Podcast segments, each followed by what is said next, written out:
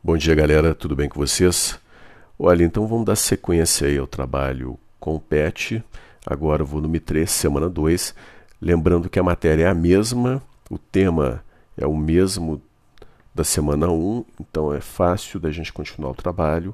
É, eu já havia falado sobre isso é, em aula, então nós já sabíamos é, do que se tratava, vocês já fizeram pesquisa sobre o assunto e já responderam questões em atividades, o que dá para a gente muito mais tranquilidade para resolver essa, essa semana 2 do PET volume 3, ok?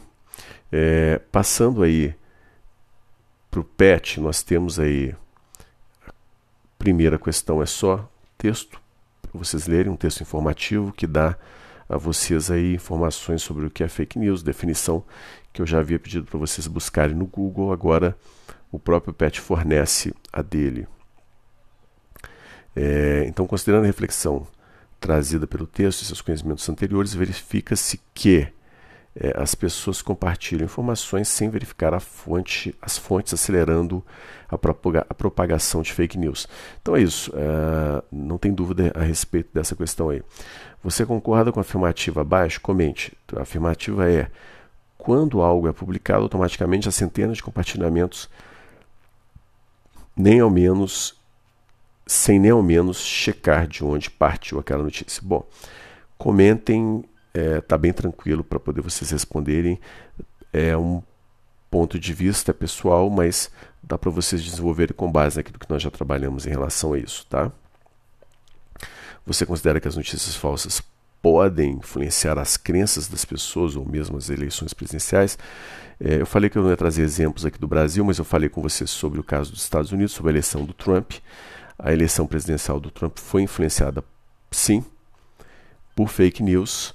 No caso, eles usaram o Facebook e tinha um esquema que eles conseguiam usar o perfil da pessoa no Facebook com as informações dela e o tipo de fake news que era dado para aquela pessoa. Então eles sabiam exatamente direcionar o fake news e sabiam que aquela, que aquela informação ia influenciar naquela pessoa com base nos dados cadastrais e no tipo de é, post que a pessoa retweetar, é, no caso repostava, é, ou no caso aí que as pessoas acabavam colocando lá de notícia no, no Facebook, tá?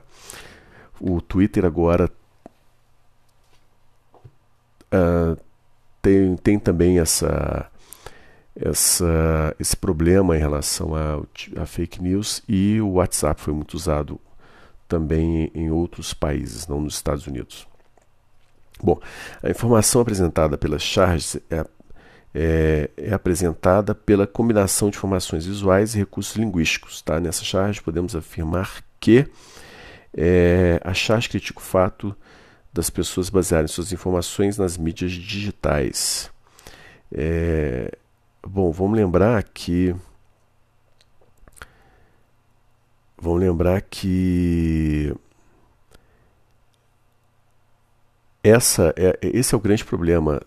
As pessoas tratarem qualquer informação que é dada, que é passada pelas redes sociais, como informações verdadeiras, sem saberem a notícia, a fonte da notícia. É diferente você ver isso de um grande jornal, de uma grande revista, que pode sofrer processo, que tem consequências. Então, se o cara desconhecido coloca um post lá, uma notícia falsa, você não consegue. É mais difícil achar essa pessoa depois.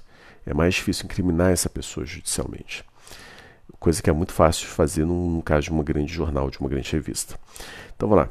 Sobre as charges, é incorreto afirmar as charges e as tirinhas não podem ser consideradas como gêneros textuais.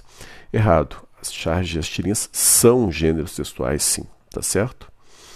O título da charge acima é Notícias falsas circulam 70% mais do que as notícias verdadeiras. A proposta é, com base nos conhecimentos adquiridos, redijam um texto ou façam a charge sobre como identificar se a notícia é verdadeira ou se é fake news. Olha, a gente já falou muito sobre isso.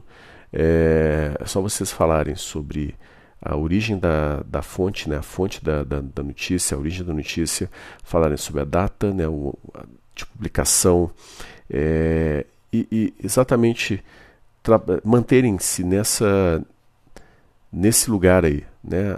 É fácil você verificar se uma notícia ela é fake ou não, tá certo? Então, eu estou com um probleminha em relação às notificações de vocês. Eu estou tendo de entrar em cada post que vocês colocam lá no Google Sala de Aula e olhar os comentários, porque os, as notificações não estão chegando mais para mim.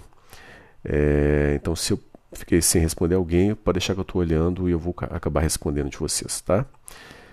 É, deixem ainda os seus comentários, as suas dúvidas lá no, no chat e postem as imagens do pet à medida que vocês forem fazendo, que a gente vai conversando sobre isso, tá? Por hoje é só, ficamos por aqui. Se puder, fique em casa, um forte abraço e tchau, tchau.